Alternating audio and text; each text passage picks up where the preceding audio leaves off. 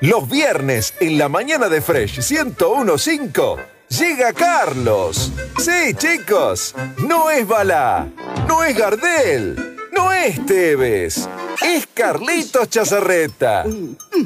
¿Qué va a pasar de ahora en adelante? No se sabe, pero que vas a pensar, vas a pensar. ¿Querés pensar? Conectate con la buena lectura. Bienvenido al micro literario. Una vez por semana te presentamos a Carlitos, el Schneider que apunta al fin de. Sí, chicos, con ustedes, Carlitos Chazarreta by Librerías.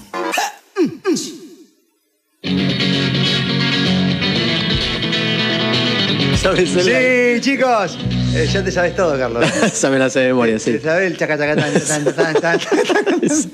Como si lo tocaría yo. Si yo hago un paneo de los WhatsApp que llegan acá, de poner que debe haber 10, 15 sin leer, Sí. 5 o 6 dicen sí, chicos. y vos vas por la Eso- calle y te dice la gente, sí, chicos. Se lo debemos todo a Adrián, totalmente. Sí, sí. Sí, Adrián, que esa ocurrencia. Después de un par de semanas ahí de, de- de- de- de peleas, de discusión, de, crecimiento espiritual, sí, chicos, Te vemos como el gabinete del gobierno. ustedes pensaban que no, pero llegó Carlos, bienvenido, Carlos. Buenos días, estimado amigo, y buenos días. Este, ¿Se puede decir oyencia? Sí, claro, A toda la por supuesto, por supuesto, por supuesto. Buenos días. Usted se fue con un ministro de Economía y viene con otro. Es más, usted se fue con un ministro de Economía. No sé si no me fui con uno y dos pasaron. Claro, ya ya pasaron está- dos. O sea que eh, hubo uno que no lo disfrutó, Carlos. O sea, se perdió de la No logré- económica de no las tres semanas de Batac. No logré disfrutar a Ay, Batakis. también, Exactamente. vos, no, también. bueno, pero fueron dos semanas nomás, tampoco. Tanto. tampoco la pavada, lo conocen a Marco. no metele onda. Bueno, eh, hoy, hoy tenemos, Carlos, este, esto es un. El libro de hoy es una, una, una- una bomba literaria. O sea, Sí. este, yo creo que entre, no sé, el relato pandémico, la conspiración reptiliana, no sé cuál otro más ha hecho, ha hecho digamos, eh, un antes y un después, ha logrado cierta disonancia cognitiva también. Sí. Este libro de Mariana Mafía, yo tuve la chance de entrevistarla hace capaz un año a ella, ¿no? Ajá. Cuando había llegado a Venado Tuerto a dar testimonio, justamente, además fue una de las madres que estuvo eh, de este lado, defendiendo sobre todo a los niños, con toda esta experimentación este, que se estuvo dando en este marco, ¿no? Este, la verdad es que, bueno, nada, si hay madres que tienen amor, Uf. una es Mariana Mafía. Y hoy llega con su libro, Carlitos. Sí. ¿eh? La verdad que eh, lo que decís es tal cual. De hecho, ayer lo, lo meditaba y decía, esto este, es del, del nivel, o sea, todos los libros son importantes, ¿no? Pero este tiene una importancia muy particular, sobre todo por los, por los tiempos, por el momento histórico que estamos viviendo, Estamos viviendo. eh, Marcos. Y yo pensaba lo mismo que decís vos. Lo ponía ahí, ¿no? Este, este, a la par del relato pandémico, este, o a la par de, de La mentira descoronada, del libro de, De Miriam. de Miriam. Y es un libro que quizás eh, para muchos eh, en otro momento eh, no tuviera tanta relevancia, Hmm. Marcos. Pero este momento particular que estamos viviendo es, creo que es, es- es muy importante. Yo ayer también me preguntaba, te te lo comenté esto fuera del aire ayer cuando lo encontramos, si, si debíamos tocar este libro, porque eh, la temática es, es fuerte, pero sobre todo, más allá de la temática y este, un poco el, el tema del autismo del que vamos a hablar también, eh, ¿qué es lo que desencadena ese, ese autismo? Yo me preguntaba, digo, es muy fuerte, eh, eh, también pensaba cómo utilizar las palabras para que no te censuren el video. Sí, tenemos que Eh, ser unos, unos magos acá y le, le pedimos a la gente atención porque vamos a tener que hablar de una forma que haya Sí. cosas que... Sí, eh, bueno, de hecho, el libro tiene una, una historia ahí de censura también, que después lo vamos a compartir también. oh, eso es fantástico. Sí. Se quédense atentos porque lo- esto es tremendo. Entonces, claro, como vos bien dijiste, y, y cuando yo pensaba todo esto, prendo la radio ayer en la camioneta y va, y justo engancho tu, tu editorial, por la cual te felicito, Gracias. y vos leías justo eh, unas líneas de, recordame quién era la persona que, que dijo algo Eh, fantástico. Fernando López Mirones, biólogo y divulgador científico español que se la ha jugado en todo este tiempo. Increíble sobre, sobre los que hemos elegido quizás este, aguantarnos un montón de cosas por defender una, una postura.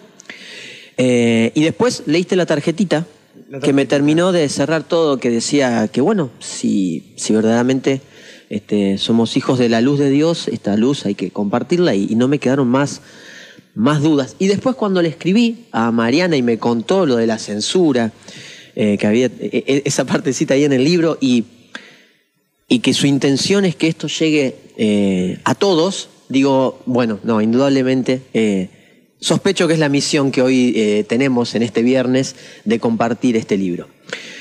Bueno, estamos habla- hablando del libro Mamá, ayúdame. Mamá, eh, o Mamá, ayúdame, Mamá, de, ayúdame. Mamá, ayúdame, de, de Mariana Mafía. El subtítulo es ¿Cómo logré que mi hijo Lucas pasara de sufrir un autismo severo y crisis convulsivas tónico-clónicas a un autismo leve y a una epilepsia totalmente curada? Marcos, me podrás decir, y muchos de los que nos están escuchando podrán decir, bueno, pero yo no tengo un hijo con autismo, o yo no conozco a nadie con autismo, o no tengo ningún caso cercano. Este, ¿Por qué hablar de esto? ¿No? Es, es una pregunta, Marcos. este, Eso, sí, claro, sí, sí. ¿Mm? Es como si, este, no sé, trataríamos otro tema, qué sé yo, no sé, el- el- los- la celiaquía, por ejemplo. El- Uno claro. puede pensar que no conoce a nadie. Este, bueno, pero ayer, mira, hablábamos con Mariano Puig acá y, y- y estaba sorprendido él porque hubo cerca de 200 personas que se fueron a capacitar en un curso de RCP. Y vos decís, ¿y yo a quién tengo para hacer RCP? Hoy a nadie, pero mañana puede ser que tenga. Exacto. Pero es una cuestión de entender cómo viene la mano y qué podés hacer por el otro cuando te toque, estar listo, digamos. O conocer y tener el material necesario para cuando te toque. Sí. Creo que, que tiene que ver. eh, eh, bueno, la, la era en la que vamos, Carlito, es, es un poco así. Un, Claro. Eh, el tema es que hay, hay dos, hay dos puntos importantes. Uno es que cada vez más niños sufren autismo. Y tengo la primicia de estar leyendo el nuevo libro de Nicolás Poncilone, donde él en un apartado dice, una de las verdaderas pandemias de este tiempo es el autismo. mirá. Porque ya es una enfermedad que está en todo el mundo. ¿Y cuándo Sobre- apareció? sobre todo en los países que no tenían casos de autismo y que a partir, y acá viene el tema de por qué es tan importante tocar este libro, que a partir de las vacunaciones obligatorias, masivas, comienzan a tener casos de autismo.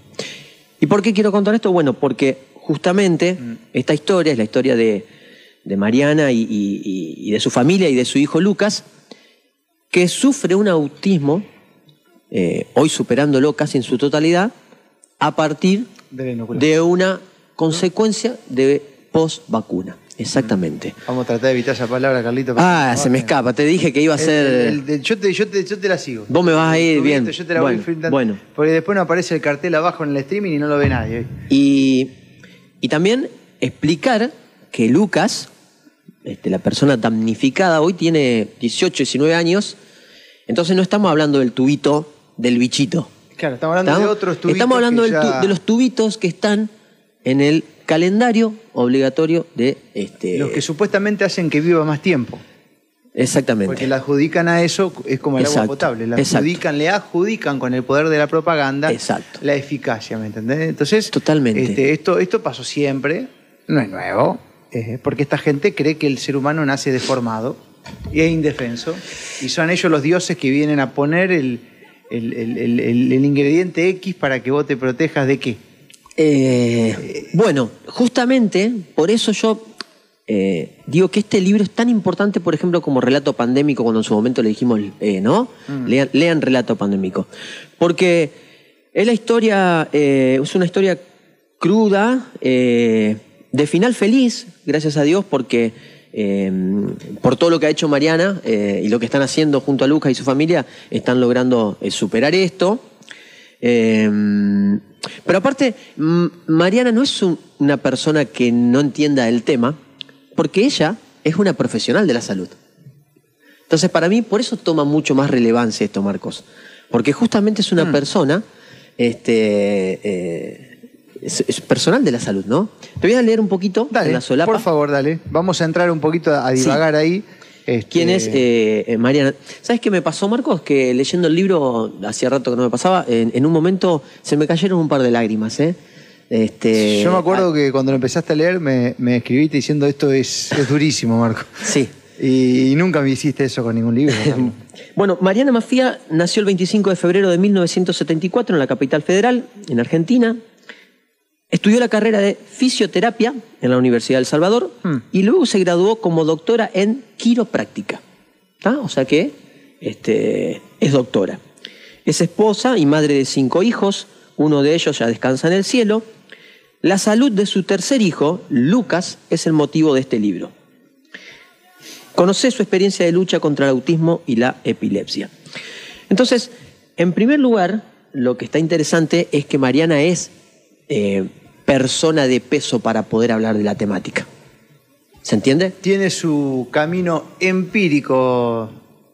Totalmente, totalmente. O sea, Por viene- eso, viene de ahí, viene Claro, palo, porque digamos, ¿no? muchas veces, eh, muchas personas eh, eh, desprestigian a las personas que de, de repente, por ejemplo, son antitubitos, porque esas personas no saben nada, porque Claro. son unos hippies, Claro.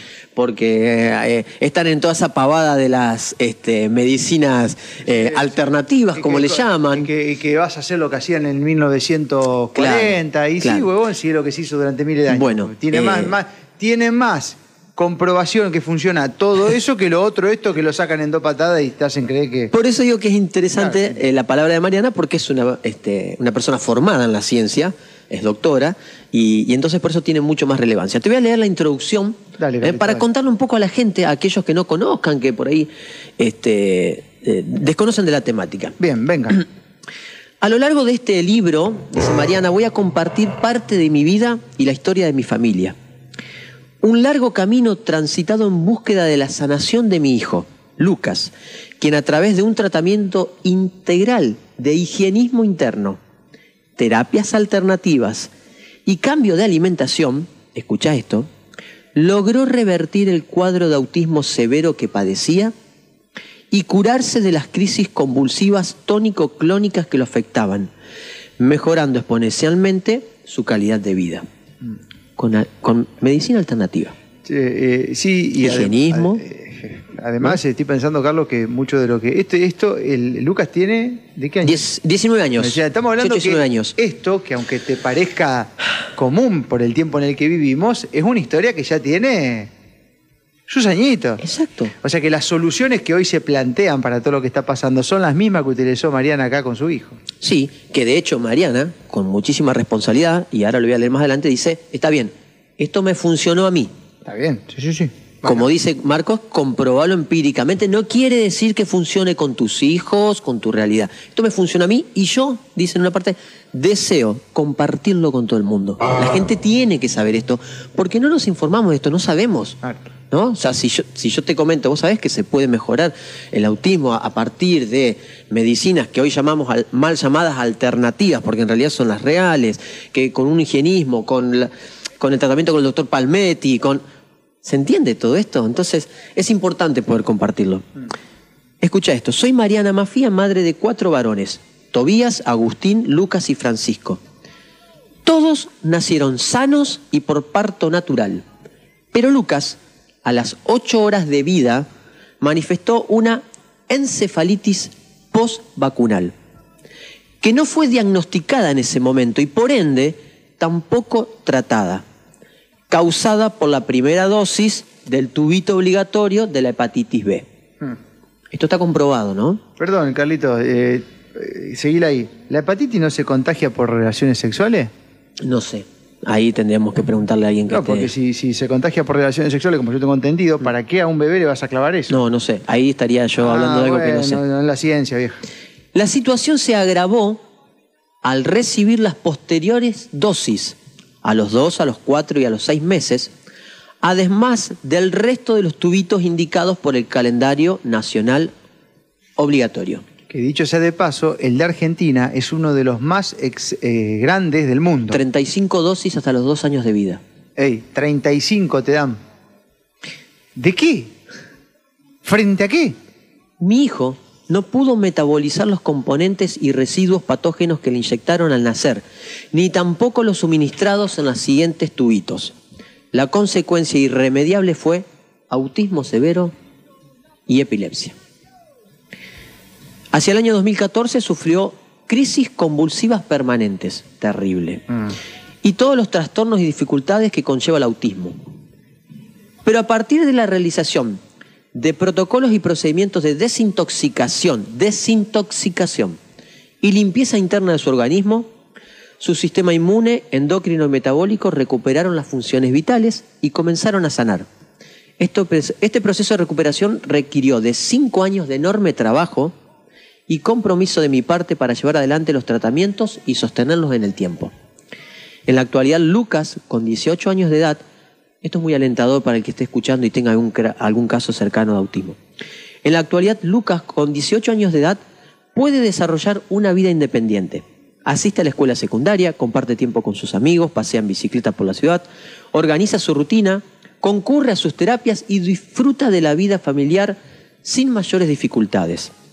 Considero que su experiencia de recuperación merece conocerla al mundo entero porque llevará esperanza a miles de niños y familias afectados por el autismo y la epilepsia. Es posible sanarlos siempre y cuando como padres tomemos las riendas de la salud de nuestros hijos. Tomemos las riendas de la salud de nuestros hijos. Es empoderarse y empoderarse es compromiso también. porque muchas veces ni siquiera nos informamos. Sí, hay que meterle. Esto lo vamos a leer más adelante. Dice, haciéndonos cargo y responsable de lo bueno y de lo malo que pueda sucederles. Por este motivo decidí transformar mi historia de lucha contra el autismo en un libro. Ya termino con esta partecita. No, no, es, Quiero aclarar que la experiencia de recuperación de mi hijo, narrada en estas páginas, no funciona ni debe ser interpretada como una receta o fórmula mágica para curar el autismo. Eso me parece Sublime. Sublime porque lo que... no, es no es lo que pasa del lado oficial cuando parecería que hay un producto que funciona para todo. Y claro, ¿cómo no les va a convenir que sea un producto el que funcione para todos? Porque si lo hace uno, ese uno es el que tiene el beneficio. Eh, claro, eh, se trata de una cuestión comercial. Muy por el contrario, mi deseo es compartir lo vivido, lo realizado y lo aprendido, ya que me funcionó con Lucas. Pero ello no significa que necesariamente sea lo apropiado en todos los casos y circunstancias particulares. Ayer cuando me mensajeaba con Mariana me decía, porque hasta un subus, un caramelo subus, no es recomendable para todos. Es verdad, es verdad. ¿Vos tenés diabetes? ¿Cómo puede ser que todo...? Y, qué bueno, es que es Que cuando me dijo eso Mariana, yo me quedé pensando, eh, pero un subo, ¿a quién le puede hacer mal? ¿A un diabético? Bueno, claro, por supuesto por supuesto. Y es que, bueno, lo que pasa es que por eso, por eso el poder te habla de igualdad. Porque es el sueño húmedo que todos seamos iguales. Porque que todos somos iguales, vos tenés un control uniforme sobre un montón de gente, les hace comer a todos los mismos, todos se tienen que dar con lo mismo, todo la misma pastillita. O sea, se trata de eso, de buscar estandarizar a las masas. ¿eh? Más ahora, en un tiempo en donde a nadie se le veía la mitad del rostro, Carlitos.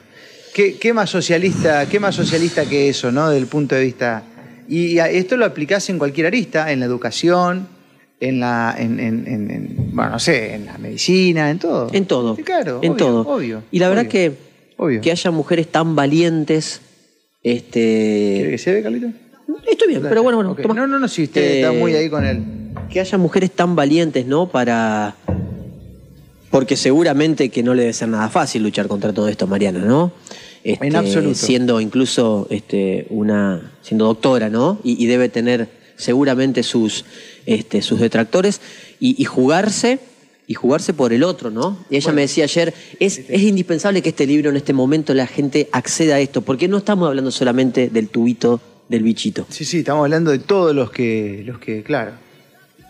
Yo, yo, insisto en esto, Carlos, ¿eh? a mí no me convence la idea, es un punto de vista personal, que algo tan puro como un bebé salga de algo tan puro que es un vientre materno, donde está totalmente protegido y que salga y que por salir al mundo en el cual va a vivir, lo tengas que empezar a proteger de eventuales cosas que le podrían pasar. Es una medicina de la prevención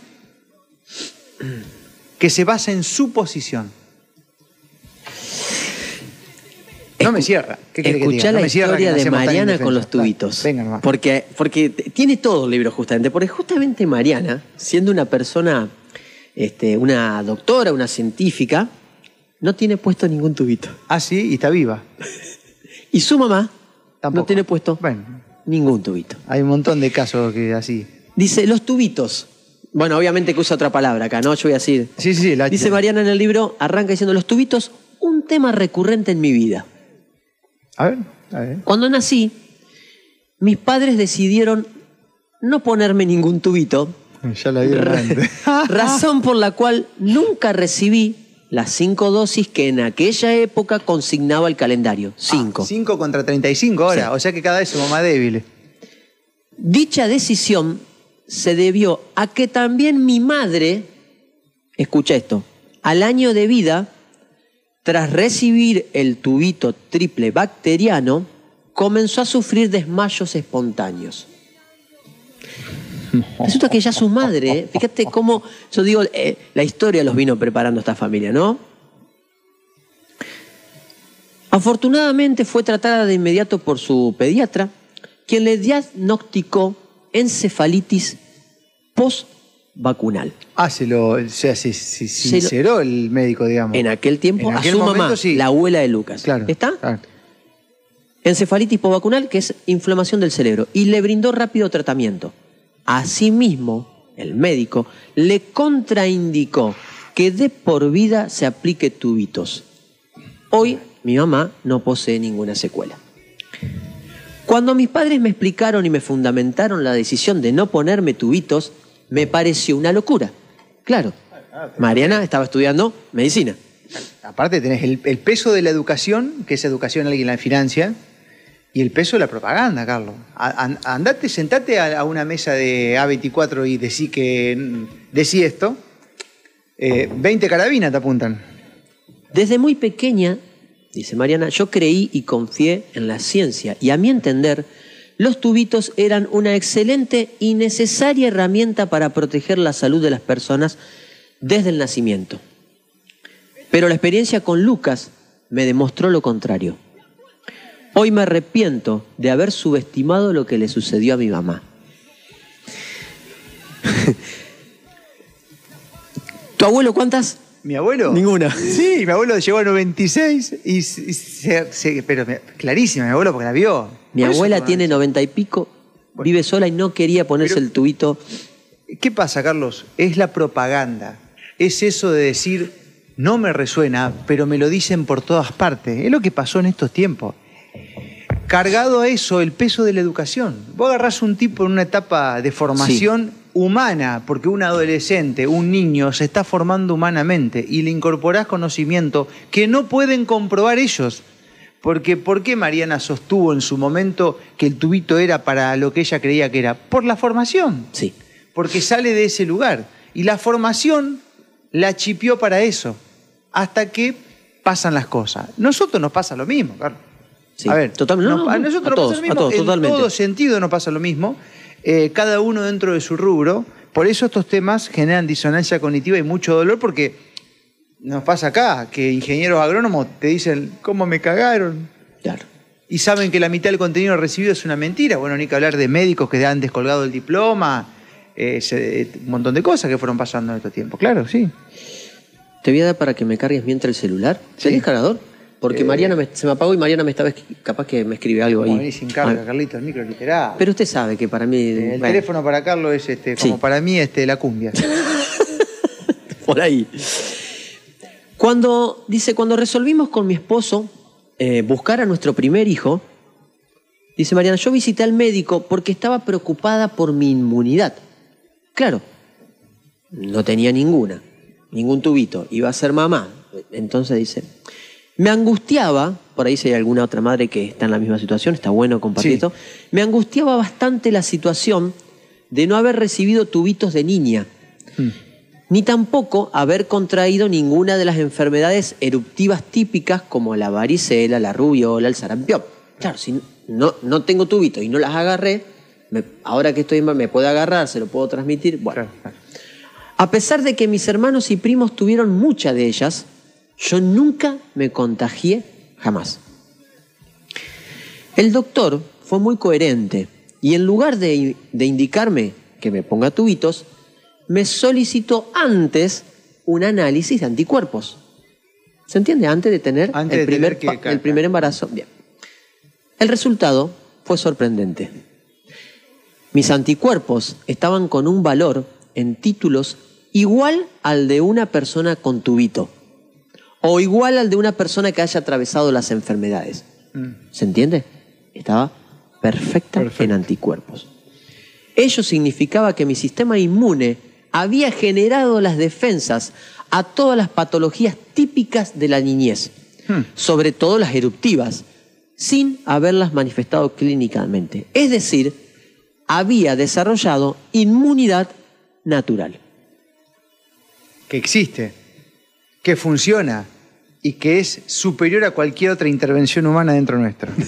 Escucha esto. Eso se daba es- antes, Esta no frase me quedó mucho. Ah. En este sentido, dice Mariana, cabe destacar que no se enferma el que quiere, sino el que puede. Ah, está buenísima esa. La enfermedad física, según la homeopatía, es la manifestación emocional de aquello que la persona no pudo procesar ni elaborar. Exacto. Y que el organismo tiene la necesidad de plasmar en el plano físico. O sea que tenemos que agradecerle a la enfermedad, mi estimado Carlos. Y sí, Bueno, Néstor Palmetti dice que la enfermedad no existe. quiero aclarar que mis dos primeros hijos, recordemos que Lucas es el tercero, El tercero. recibieron de forma completa el calendario de tubitos obligatorio, sin manifestar dificultades, porque esto hay que decirlo, o sea, un, su hijo Lucas es el que tiene, ¿no? No, no hay que decir que sí, todos- sí, sí, sí, no vamos a... Bueno, pero para el que le toca, le toca. Jamás había reflexionado yo seriamente sobre los posibles efectos adversos de los tubitos. Durante muchos años consideré equivocada la decisión que mi mamá había tomado con este tema. Sin embargo, terminé dándole la razón. Eh, ¿Cuánta sabiduría hay, y esto lo venimos diciendo en muchos micros anteriores, en nuestros ancestros? que fueron los más atacados durante este tiempo de, de este famoso bicho. Claro. ¿no? Lo- hay que borrar la memoria, mi estimado. Hay que construir la nueva historia. No le conviene al relato que haya gente de 80 que haya tenido otra forma de vivir y que esté dando testimonio vivo. No les conviene. No les conviene, por supuesto que no les conviene. Es una verdadera amenaza. Después lo vamos a leer más adelante, pero más allá de que nosotros no somos especialistas en el tema, yo me pregunto, ¿no se debería hacer antes los estudios para ver si sos compatible o no? Eso es lo que me decía Mariana ayer. Me dice, vos fíjate que ni siquiera un sugus, lo voy a repetir muchas veces porque quedó, es para todos. ¿Cómo puede Esa cosita. ser igual para todos? Un niño, un niño. Un recién nacido. Recién Que nacido. todavía no... Recibir Hasta los dos años de vida, 35 dosis según el calendario. 35 y ahora le quieren clavar esta nueva que está rechazándose en el mundo entero, que está trayendo quilombo tras quilombo. Se la quieren dar ahora, Y van a salir nuevas, nuevas otras más, pero por supuesto es que todos los años hay nueva. Y la, la, la, la- la virolita esta que están asustando, ¿ya tiene su, su tubito aprobado? Justamente hace un par de años atrás Yo aprobó. me hacía, Marcos, una, una, Bueno. una pregunta de, de- de tipo sentido común, porque no somos especialistas en el tema, pero yo decía, ese cuerpito hasta los dos años, 35 dosis. Bueno, ahí está. Porque el mundo es malo y está lleno de enemigos, Carlos. Bueno, lo que no está entendiendo es que está lleno de bichos voladores que, que sí, es, una, pero- es una batalla esta, ¿no? Nos quieren, nos quieren Pero si a veces nosotros como adultos, cosas, cosas más livianas nos hacen tanto daño, ¿no? Imagínate ese cuerpito que está en formación. Bueno, yo desconozco el tema, pero me puse a pensar esto, ¿no? Te lo comparto porque me salió del sentido común cuando... Y, y aparte cuánto yo desconocía de todo esto y que gracias al libro de Mariana voy aprendiendo, ¿no? Voy a leer el tema del nacimiento este, de Lucas, ¿Mm? Te voy a compartir un poquito cómo fue la secuencia. Carlos, y- Sí. y, quiero tomar un concepto que lo, lo nombraste ahí un par de veces. Nosotros acá no somos especialistas. ¿Qué es un especialista? Yo me permito preguntar eso. Porque Mariana Mafía es especialista ahora. Sí, tenés razón. ¿Por qué? Tenés Porque razón. la vivió, la parió y la investigó. Sí. Ahora, el especialista que sale en las cámaras, que es el que impone las ideas, ese es el único, lo único que hace ese es repetir. Es repetir. Y ni siquiera se atreve muchas veces a diagnosticar, sino que le diagnostican desde arriba lo que tiene que diagnosticar. Entonces, yo no sé. En más, mucha de la gente que tomó un camino distinto en estos tiempos no son especialistas de nada. Pero ¿por qué tomaron una decisión distinta y hasta me puedo decir les fue mejor? Por sentido común. Entonces acá no se trata de ser especialista, acá se trata de sentido común. Se trata de humanidad. Quizás esa humanidad se ve interrumpida con todo esto que nos proponen como soluciones. Porque si vos estás hablando de que para tomar una decisión correcta tenés que te- tener sentido común y humanidad, y te impiden que esa humanidad surja, porque no podés tener contacto, porque, porque sos una amenaza, porque podés llegar a matar a alguien, Claro. y está claro por dónde va la solución. Está claro. Es muy fuerte. Es fuerte, Te sí. advertí que la temática Está era, power, está era, era fuerte. Bueno, voy a, voy a, mm, compartir un poquito el, el- Dale. el nacimiento y cómo se dio todo ahí para que la gente pueda comprender también qué es lo que sucedió con Lucas y de qué estamos hablando. Dale. También en el libro están absolutamente todos los tratamientos que hizo y que está haciendo eh, Mariana con, eh, con Lucas, que eso yo lo voy a dejar pa- pa- para que la- los, aquellos interesados puedan después leerlo porque sirven para todos también, ¿no? Porque mucho tratamiento con, con, este, eh, la terapia de Andreas Kalker, Ah, eh, el doctor Palmetti, este, y... Todo eso conspiranoico ahí. Que Bueno. Usan, usan este, para la- la- los productos para lavar este, los pisos, lo usan la Yo estoy seguro, Marcos, lo, lo- lo- lo sé, que hay un montón de gente que nos está escuchando que, porque los casos de autismo son más de los que creemos, que seguramente van a querer leer el libro y que les va a servir muchísimo. A mí, Carlos, me llamó la atención porque en esto que hicimos un flyer ayer que después Sí. no hicimos correr porque estaba mal el horario, viste que Ajá. tuvimos que. Muchas mamás. Ah, mirá, esto acá yo conozco. Ah, ¿cuándo salen? ¿A qué hora arranca? Porque quiero hacerle Son llegar. más, más casos y más cercanos a lo que creemos. ¿Vos viste algo de esto en la televisión? Ayer yo me preguntaba, qué loco que, que lo vayamos a tocar Algo- en un, en un micro literario, ah, ¿no? bueno, lo viste en la tele, lo viste en alguna campaña de, de oficia- de ofici- del oficialismo del Ministerio de la, de la Nación diciendo, este, ojo con Sí. estas cosas. Y Ah, bueno. Ah, bueno, y cuando le comentemos a la gente, y yo le Ah. pregunté, a ver si... No, no, porque capaz que, viste, después cuando... Ahí, ahí le mandamos el micro a Mariana, ¿eh? Se lo acabo de mandar, Carlito, porque le ma- mandé un WhatsApp. Parece que estás ocupado Bueno, ahí. me dio permiso para compartir el audio, Mariana. ¿Ah, sí? Sí. Ok. Cuando le, le compartamos el audio y, y- y le mostremos este, lo que sucedió con el libro a, a la gente, creo que muchos van a entender este, mucho de lo que estamos hablando. Bueno, el nacimiento de Lucas, ¿qué Sí. sucedió? ¿Por qué? Eh, el parto se desarrolló sin eh, dificultades. Lucas nació en la clínica de Junín el 9 de abril de 2003 a las 20.40 con un, eh, eh, yo no sé cómo se lee, Apgar, pero eh, que es el, el estudio que se le hace a los niños cuando, cuando nacen para ver si están bien, al, al- ni bien nacidos, de 9-10. No sé bien cómo se leen las iniciales, por eso lo digo, pero bueno, Bueno. es un estudio que da que el chico nació, este, que Lucas nació bien, Bien. sano. Recibió la primera dosis de la vacuna contra la hepatitis. Uy, dije Ay, la palabra. Bueno, cuya administración es obligatoria en nuestro país. Motivo por el cual no me solicitaron ningún consentimiento informado para llevar a cabo tal procedimiento. Es más, ni siquiera me dijeron que le iban a aplicar dicho tubo. No, no, salen. pero, a ver, uno ahora va aprendiendo, Carlos. Cuando, cuando hay un parto, a mi hija, a Luana, el parto natural, la sacan de la mamá y hacen así. Viene un médico, una enfermera y se lo llevan. Agarran al pibe, lo secan y se lo llevan. Lo separan de la madre. Algunos profesionales le dan ese tiempo en el pecho, ¿viste? Porque vos Sí, estás sí, sí, sacando sí, sí, la se lo pego. llevan, lo limpian así, ya dos o tres se lo llevan. ¿A dónde se lo llevan? ¿Qué hacen? Uno ahora está empezando a ver esas cosas, ¿viste? Pero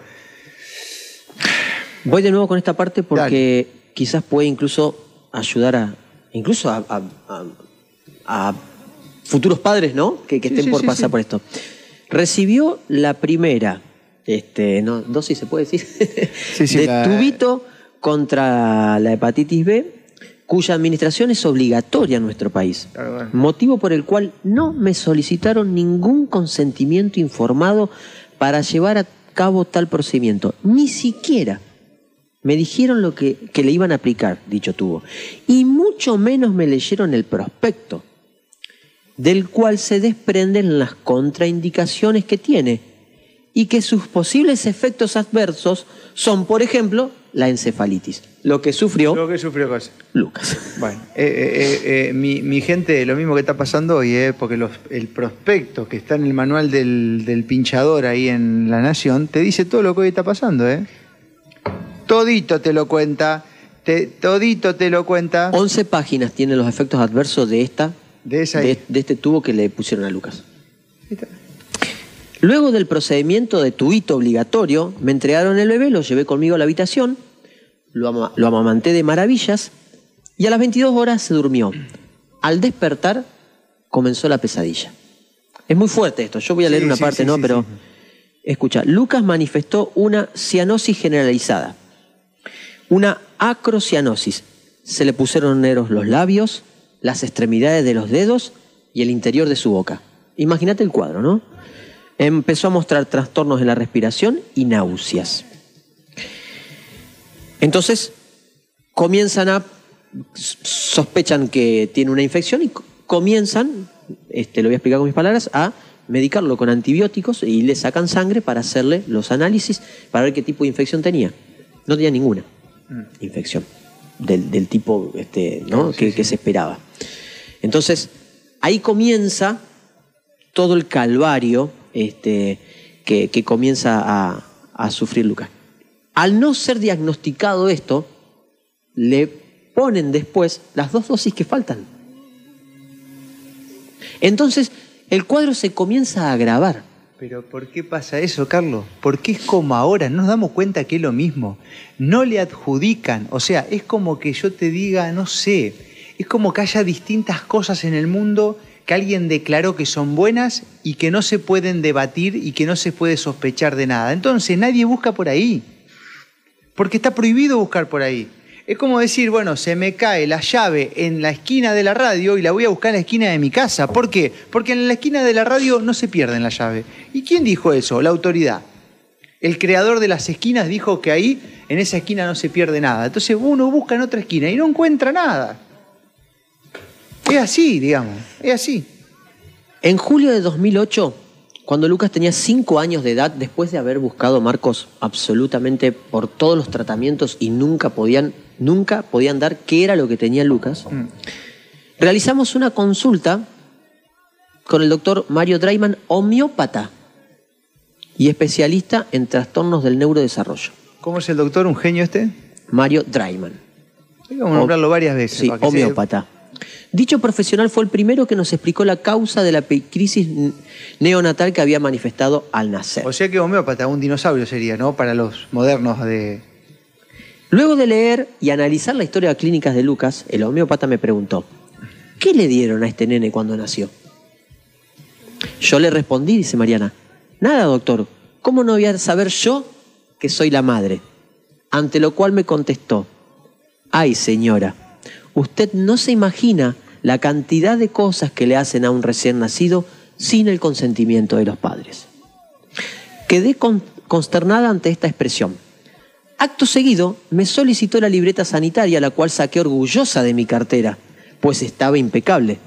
Lucas había recibido absolutamente todos los tubitos indicados en el calendario obligatorio. El doctor Draiman abrió la libreta, fue directamente al día de su nacimiento y exclamó con absoluta seguridad, acá tenemos la explicación de lo que le sucedió a su hijo, señora. A este niño le colocaron la primera dosis del tubito de la hepatitis B al nacer y a causa de ello sufrió una encefalitis postvacunal, es decir, una reacción adversa a dicho tubito, consistente en una gran inflamación del cerebro. El cuadro que Lucas presenta actualmente es consecuencia directa e inmediata de aquella encefalitis postvacunal que no le fue diagnosticada y por ende tampoco tratada. Dice Mariana, quedé estupefacta ante su explicación. No podía creer ni procesar lo que acababa de escuchar. Inmediatamente, el doctor se dio cuenta de mi reacción y me dijo, escucha esto, si usted no me cree, señora, cuando se vaya de acá, entre en internet, ponga signos y síntomas de encefalitis postvacunal y compare lo que lee con la similitud de su hijo y sus secuelas. Un homeópata termina diagnosticando. Lo cual pudieron corroborar después. Se hace eh, un análisis, se toman muestras de cabello, que es donde se puede determinar la contaminación que uno puede tener con metales pesados y demás. Eh, se realizó esa, en, eh, la creo que la realizaron en el exterior. Están los, los, los números y los valores por acá de lo que le dieron los análisis a, a Lucas. Contaminación, aluminio, mercurio, absolutamente ¿Qué tiene que ver el aluminio y el mercurio para proteger de qué? Eh, es, es fuerte. eh, es, Sí, sí, eh, yo, y- la verdad que admiro a Mariana. Te veo que estás, cuando leo te- No, no, porque, a ver, yo me, me, me pongo en lugar de Mariana. Que te pasen todas estas cosas y encima tener los ovarios necesarios para, para la lucha que está dando. Yo no sé dónde saca nafta. No, aparte, Realmente hay que hacer un... me un- pongo a pensar a ella estando dentro del sistema, ¿no? Qué difícil debe ser. No, olvídate, se te desmorona la existencia, la formación. O sea, se te cae la mitad del cuerpo eh, y tenés que volverla a crear con otras cosas, ¿no? Es así. Sí. De acuerdo con lo establecido por el Ministerio de Salud de la Nación, todo niño argentino debe recibir obligatoriamente 35 dosis hasta sus dos años de edad. Qué hijos de puta. Dicha obligatoriedad no contempla, como se explicó anteriormente, que muchos organismos no logran metabolizar ni metilar el contenido patógeno de aquello que se les inyecta, por lo que sufren cuadros de encefalitis, inflamación del cerebro. Dichos cuadros, si no son diagnosticados y debidamente tratados, como lamentablemente le sucedió a Lucas, provocan epilepsia, tra- trastornos del espectro autista y otras enfermedades autoinmunes, llegando incluso hacia la muerte. Existen miles de padres que aseguran haber tenido bebés sanos, con un desarrollo normal. No obstante, a partir de los, dos- años de vida, repentinamente comenzaron a manifestar retroceso motriz, cognitivo y social. Estas conductas autistas están directamente relacionadas con los efectos adversos de los tubitos, es decir, contaminación del organismo.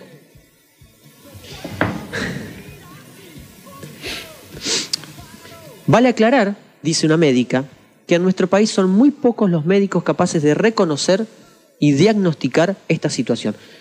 Pero yo me pongo en lugar del médico, es muy difícil diagnosticar todo eso. Lo que pasa es que la, formación, la formación es otra cosa, ¿me entendés? A es, ver, jodido. la- la- la- lo que pasa es que, Carlos, esto es lo mismo que si, si, si vos nacés y yo te digo que el, que el- que el cielo es negro. Eh, O sea, te voy formando con esa idea. Vos no lo podés comprobar, ¿me entendés? Porque ya te dice creo otra cosa. Eh, tenés, solamente te, te, te basás en la fe y en la creencia. O sea, no. Dice Mariana Médica. Sí. La temática resulta un gran tabú. De hecho, en la carrera de medicina no nos enseñan a los alumnos acerca de los efectos adversos de los tubos.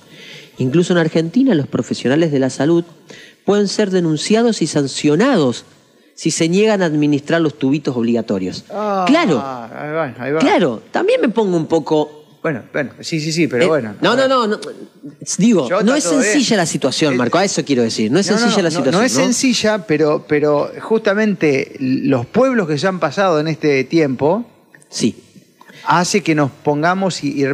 Por eso, Carlos, yo sé que no es sencillo, no es sencillo para nadie que está hablando de esto, ni, ni siquiera para nosotros. Es que hay muchos médicos que están descolgando el, el diploma. Lo descuelgan de la pared y ¿Sabes? dicen, ahora soy un terapeuta holístico. ¿Sabés qué me hace acordar esto? ¿Te acordás hace unos años atrás? Creo, ¿Fue en Mendoza el, el- el médico que pusieron preso por no querer practicar el aborto? ¿Te acordás? Ah, bueno, ahí, ahí tenés. Que lo hemos, en algún momento lo hemos este, el. Astra, el Astra. eh, Tengo un libro. Está el libro lo por ahí. podríamos está. compartir, mira. Ese es un libro que está muy bueno para meterle. Ahí está. Mira, claro. Ahí está. Rodríguez Lastra, creo que era. Según Eh, las estadísticas nacionales actuales, Ar- uno de cada 36 niños, Sí. uno de cada 30, no estamos hablando uno en un millón. estadísticas nacionales actuales, uno de cada 36 niños manifiesta trastornos del neurodesarrollo. Uy, no sale en la televisión esto, porque es mucho más que el bichito de moda, Carlos, esto, uno cada 36. La gran mayoría... Tenés razón. Es más vale. ¿Y por qué? ¿No, no, hay, ¿No hay pandemia acá? O sea, ¿no declararon...? Bueno, por eso coso? te digo, eh, Nico Poncilón en su nuevo libro, que dentro de poco va a estar, lo, dice, este, esta es una pandemia. Claro. El autismo. Fíjate los números. Esto significa que existen 35 chicos a los cuales el tubo no lo afecta, pero hay uno que por diversos motivos lo detona, claro. no lo logra metabolizar y eliminar los residuos patógenos que contienen las mismas. De esta manera, acumula en su organismo ese material con consecuencias tremendas para su salud. Cuando hablo de estos residuos, me refiero al aluminio, al mercurio, al polisorbato, a los antibióticos, al material genético, etcétera, etcétera, etcétera. Los niños que no logran metabolizar dichos componentes son precisamente aquellos que luego manifiestan trastornos generales del desarrollo, dificultades motrices, psicológicas, conductuales, cognitivas, sociales, etcétera, etcétera, etcétera. Es, muy fuerte esto. Che, saludo, Carlos. Mirá, Sí, tengo dos médicos contentos de lo que estamos charlando ahora acá. no lo puedo creer. No, Ahí ¿De tenemos, verdad vamos me nomás. Y bueno, gente, porque es así, se pasaron, se pasaron tres pueblos, gobierno y farmacias. Se pasaron tres pueblos. Mirá lo que están logrando. Sigan, sigan haciendo lo mismo, este, sigan boludeando con la gente, con el intelecto de la gente, que van a tener que meterse millones de dosis por el opérculo, como, como, como, como, lo está, como está pasando ahora, ¿no? Bien. Dice Mariana, siempre voy a decir esto, dice Mariana, sí, sí, sí, sí. médica. Venga, venga. Es necesario, es necesario y urgente que la ciencia comience a hablar sobre las reacciones adversas de los tubos. Sorprende que la mayoría de los médicos no logre establecer una relación de causalidad adecuada entre dichas reacciones y los trastornos del espectro autista, como si no estaríamos viendo que viene de ahí. Si tan solo, si tan solo leyeran los prospectos de los tubos, advertirían que no deben ser administradas indiscriminada y compulsivamente a todas las personas. Particularmente no se les debiera aplicar a quienes son alérgicos o hipersensibles a algunos de sus componentes. Y si ni siquiera sabemos. lo No que son sabe, componentes. Carlos. Pero aparte, aparte otra cosa, las alergias empezaron a surgir cuando se empezó con toda esta historia. Antes no existía. A ver, pero vos podés creer que haya. Porque es una guerra dialéctica. A ver, los tipos le adjudican a cosas y se. A- a una causa que es gracias a esto que se superó, pero tranquilamente eso se maneja con comunicación. Entonces, Sí. al, al- al paralelo van saliendo un montón de problemas que antes no existían y no los relacionan, y así sigue avanzando la creación de porquería. Y así se forma la gente, y así se chipean los medios de comunicación con la publicidad y la propaganda, y así te generan dependencia, y es todo así, todo así. Eh, casi todo. Acá hay algo que también siempre. En esto no, no podemos ponernos del lado de víctima, ¿no? Tenemos, está nuestro rol también. Dice: si el especialista no llevara a cabo este procedimiento de informarte debidamente lo que tienen, etcétera, etcétera, etcétera, corresponderá que los padres exigiéramos la realización de los dichos estudios que te demuestren que sos compatible para prevenir los daños en la salud de nuestros hijos. Y escucha esto, porque eh, Mariana tiene el hermano o el cuñado que es abogado y es quien ayudó legalmente en todo esto, porque acá viene un dato muy, muy claro. A ver, La obra social no se quería hacer cargo en ningún momento de nada de lo que tenían que hacer con Lucas. Qué lindo, ¿eh? Mirá vos, o Los sea que, te tienen que proteger, esto pasa en el gobierno, ¿viste? Es por vos, te dicen y te la mandan a guardar. Y esto está bueno para el que esté escuchando que por él esté pasando eso con obras sociales, que legalmente pudieron hacer que se hagan cargo absolutamente. O sea, tenés que poner un abogado para que lo que te tienen que ¿Te das cuenta? Y, es, y bueno, porque juegan con tu energía. O sea- saben que podés quedar en la mitad del reclamo. ¿Sufriste te un daño por algo que te obligaron Claro. a hacer? Después que te tiene que cuidar, no te No te cuida y no te quiere claro. cubrir los costos. Qué estresante eh, es, la situación. juegan, juegan a que abandones la batalla en la mitad de. de- de- bueno, Por eso le agrega el valor jurídico acá y dice, vale advertir que el Código Civil y Comercial de la Nación Argentina, a través del artículo 1711, nos brinda la posibilidad de exigir jurídicamente la suspensión de los tubitos obligatorios. Hasta tanto no contemos con el resultado de los estudios o, o los test que determinen si somos alérgicos o hipersensibles a alguno de los componentes de los tubitos que nos impone la ley. Mm. Es la llamada acción preventiva de daños. Resulta claro que los tubitos no son benignos para todas las personas. Así lo confirman los prospectos de las mismas. Bueno, leí y Te lo dice- dicen, te lo dicen ellos. El tema es que, bueno, a ver, eh, ojalá, Carlos, ¿sabes lo que estoy pensando ahora?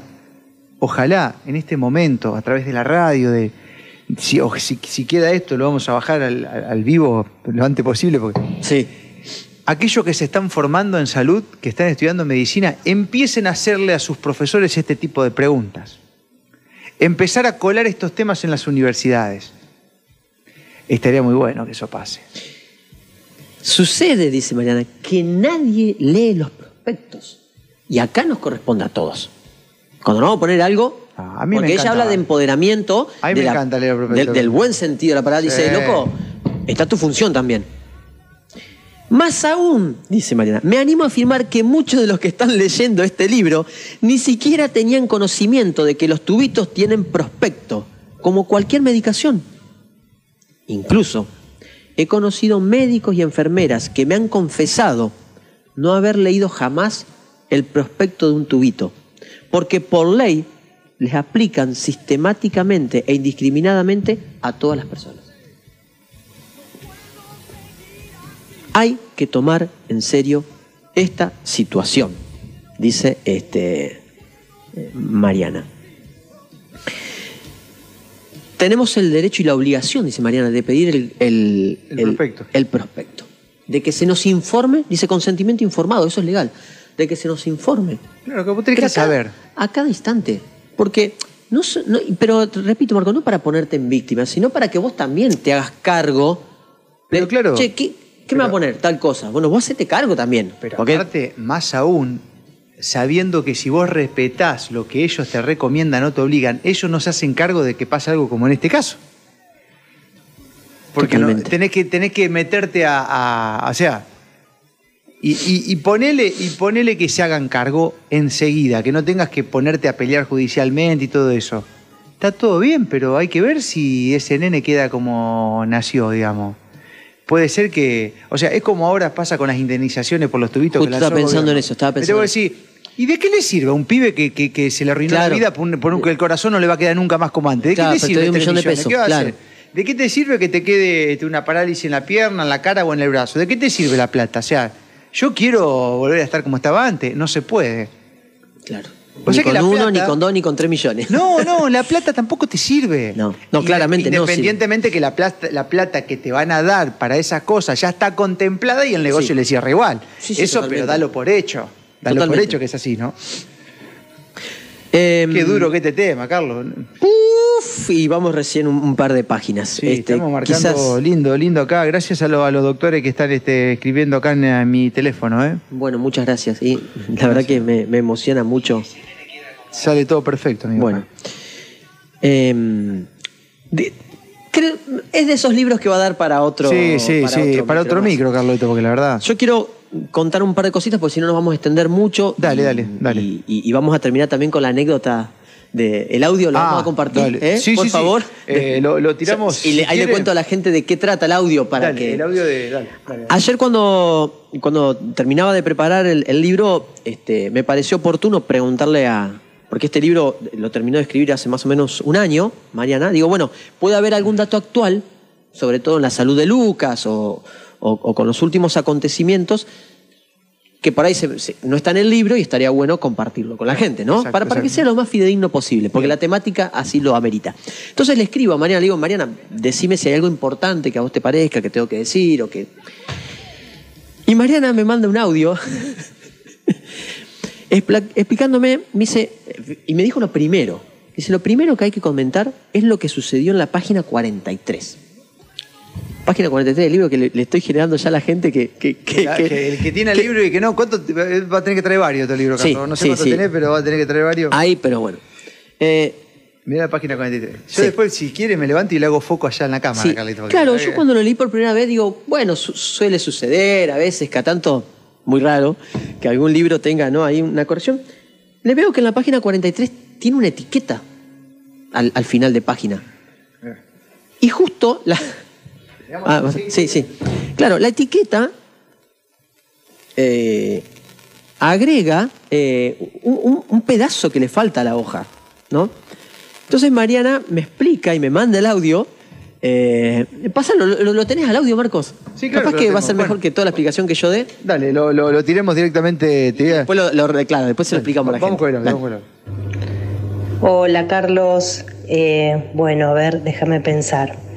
Eh, un punto muy importante que hay que recalcar es eh, lo que sucedió en la página 43, abajo de todo. Si observás, esa página tiene eh, un, adhesivo agregado en donde se coloca ese último renglón que, o casualidad, cuando este libro entró corregido definitivamente, después de varios ensayos, a la gráfica, ese renglón fue borrado dentro de la gráfica.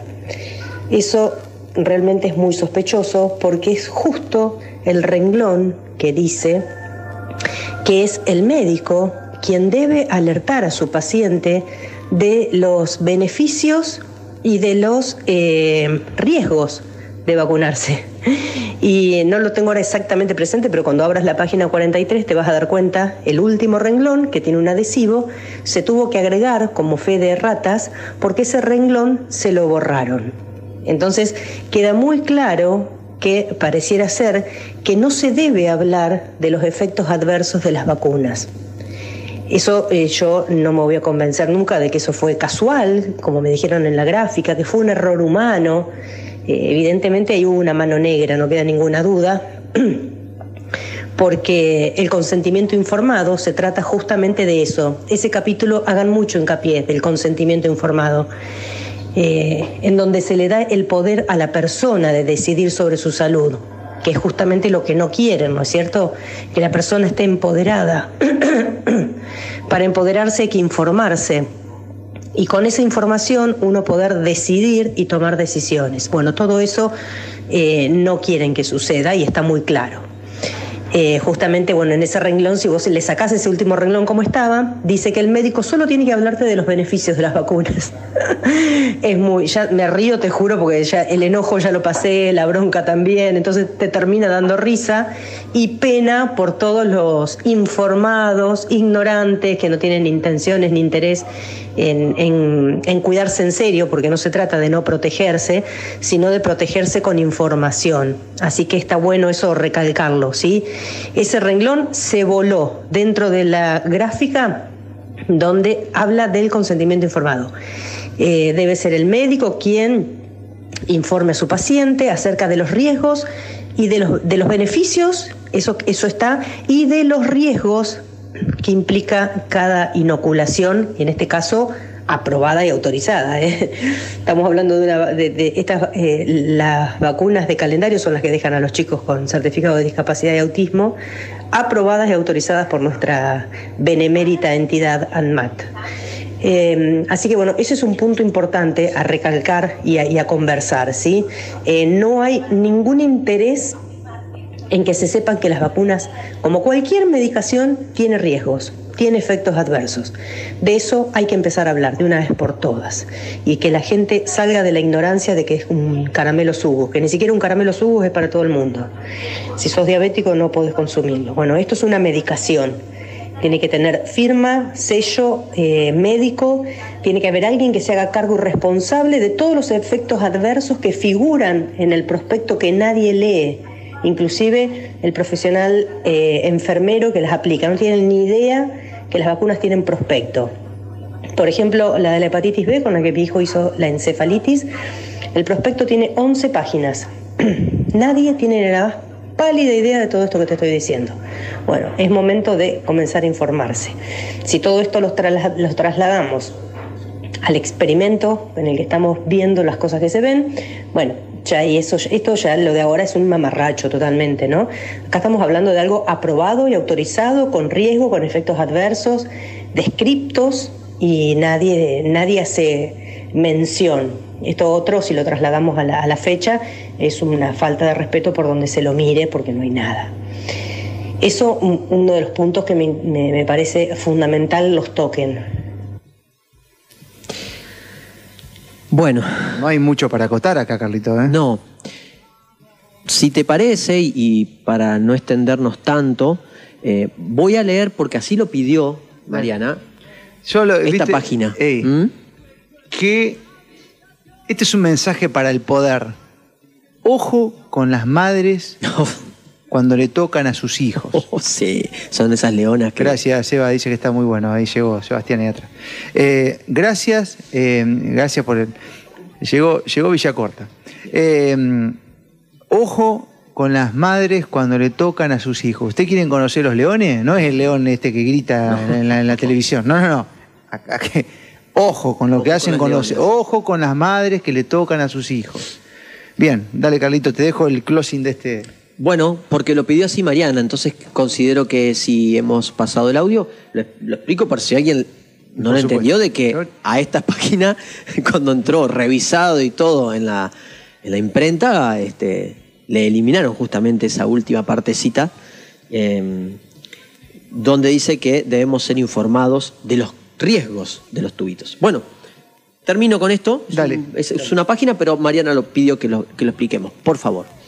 La importancia del consentimiento, consentimiento, o sea que nosotros tenemos nuestro, nuestra partecita ahí, informado y el empoderamiento. Aclaro que mi reflexión acerca de los e- efectos adversos de los tubitos no tiene por objetivo impulsar una campaña antitubo. Mm. ¿Está? Sino visibilizar una grave problemática que afecta a miles y miles de niños en todo el mundo. Por eso dice Nico Poncilone, es una pandemia.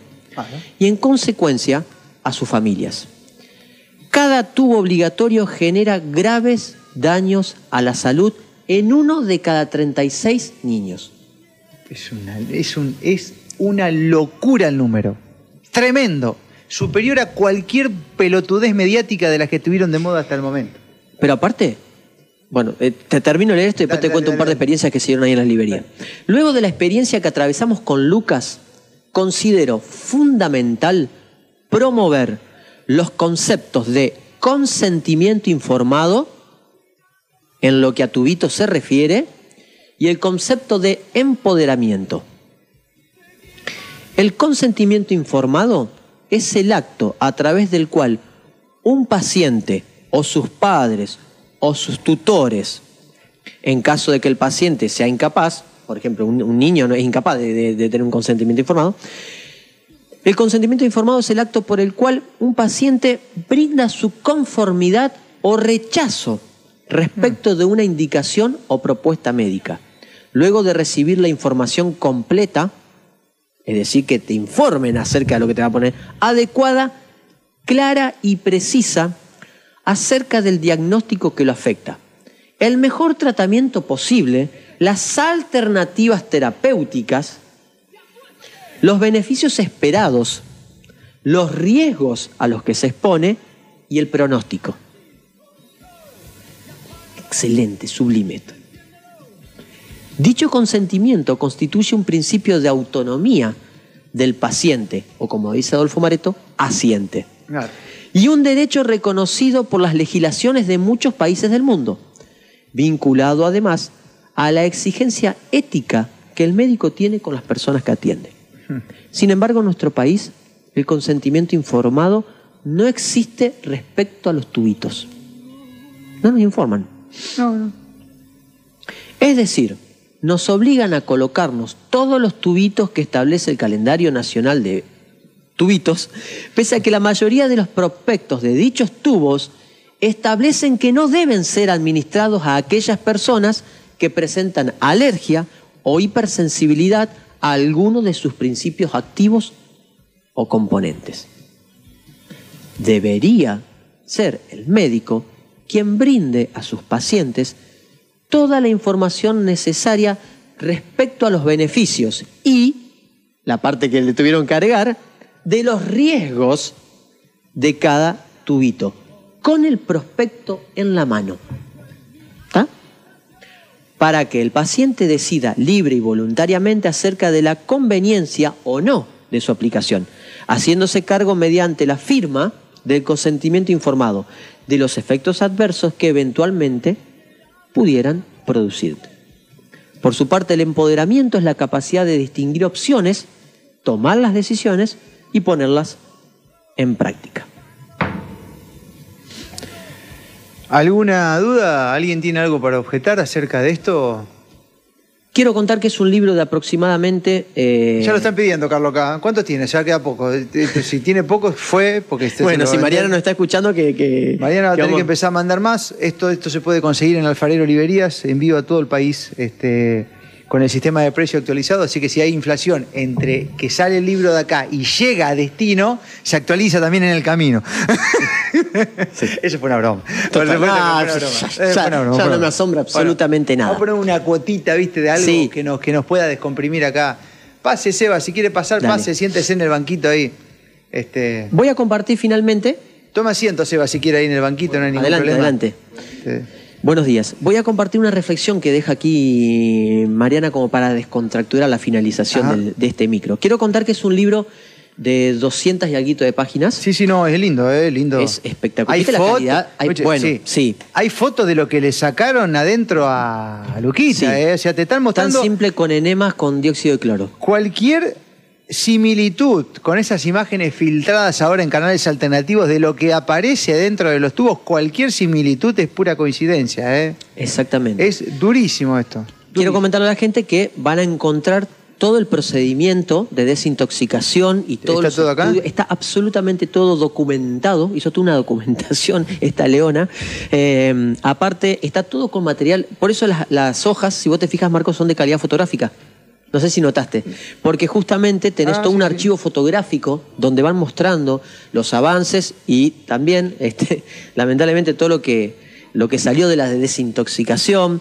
este, está la historia de vida de, de- de Mariana, que no, no es distinta a la de muchos argentinos, en algún momento con, se fundió también con problemas económicos, demás. Bueno, todo, todo un, un libro muy, muy interesante desde ese punto de vista y todos los tratamientos para aquellas personas que quieran este, eh, enfocarse en lo que es el tema de- también de- Mm. del autismo. Incluso todo lo que hizo con el doctor Palmet y demás, que Con para cualquiera de nosotros podemos hacer, ¿no? Esa purificación, esa Sí, sí, desintoxicación. es de- un libro extremadamente atrapante. Eh, y voy finalmente con una reflexión Bueno, que nos deja Mariana acá. Dice, porque dice, quiero dejar este, un mensaje esperan- esperanzador. Ahí va.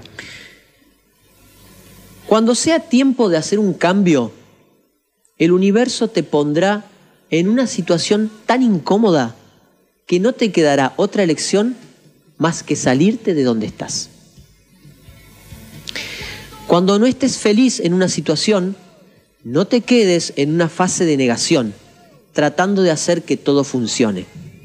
El mundo tiene mejores planes para ti. Solo debes confiar en el proceso y hacer tu parte para alinearte con las cosas que realmente quieres. El resto solo será historia.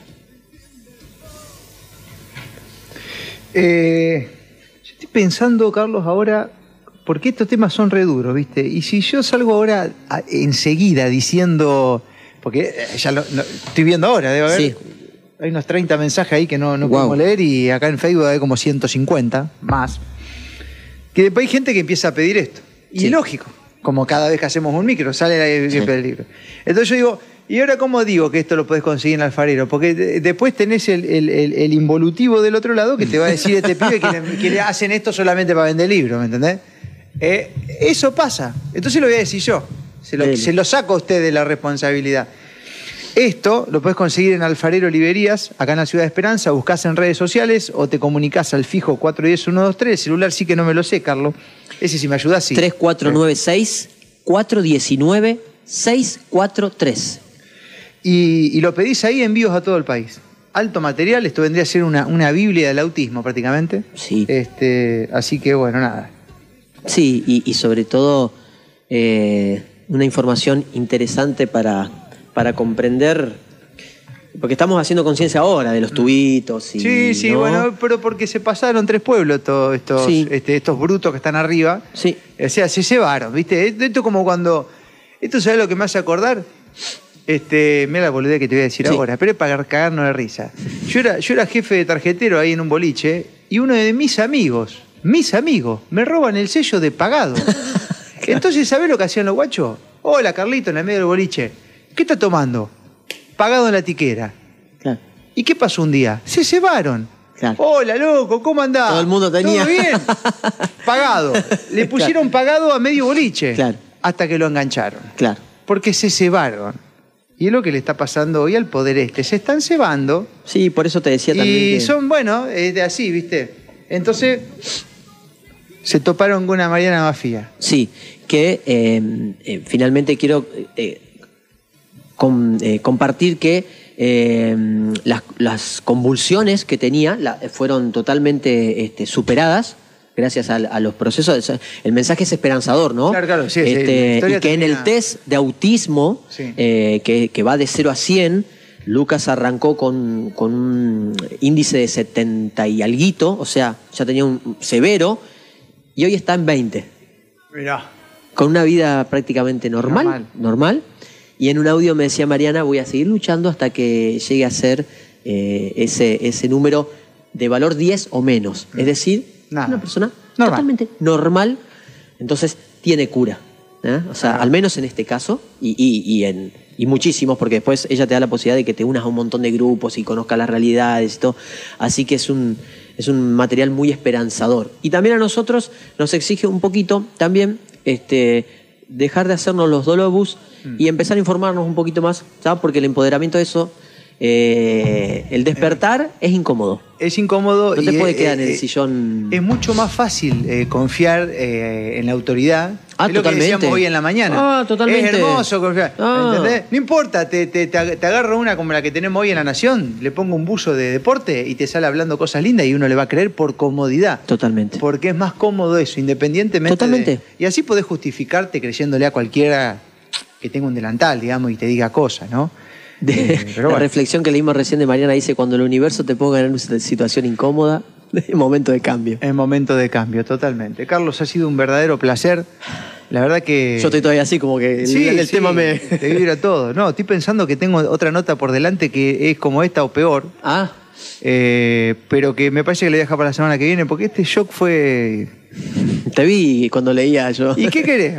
¿Qué querés? El otro día mi hija me manda una foto de carnet de, de tubito y me dice: ¿Toda esta mierda me pusieron? La tengo en el WhatsApp la foto. Toda esta mierda me pusieron, tiene 17 años. Y sí, le pusieron un montón de mierda. Y muchas que yo ni me enteraba. ¿Entendés? En la escuela. En la escuela. Sí. ¿Qué tienen que hacer en la escuela? ¿Por qué si en la escuela uno va a aprender contenido educativo? ¿Por qué te tienen que andar Sí, me- eso- mezclando eso- y tienen que andar que sí. metiendo cosas ahí? Sin el consentimiento del padre. Sin el consentimiento del padre. Eso es lo heavy. Porque me decís, bueno. bueno, sí, estoy de acuerdo, listo, perfecto. Bueno, claro. Y bueno, ahí está. Gracias, Carlito. No, por favor, gracias a vos y a todos los oyentes. ¿Sé lo que voy a poner ahora? Una canción de Fernando Nis, este rapero eh, Ah. de Costa Rica, creo que está, Sí. que es seguidor nuestro también. Y tiene una canción que se llama Todas las vidas importan. Todas. Todas.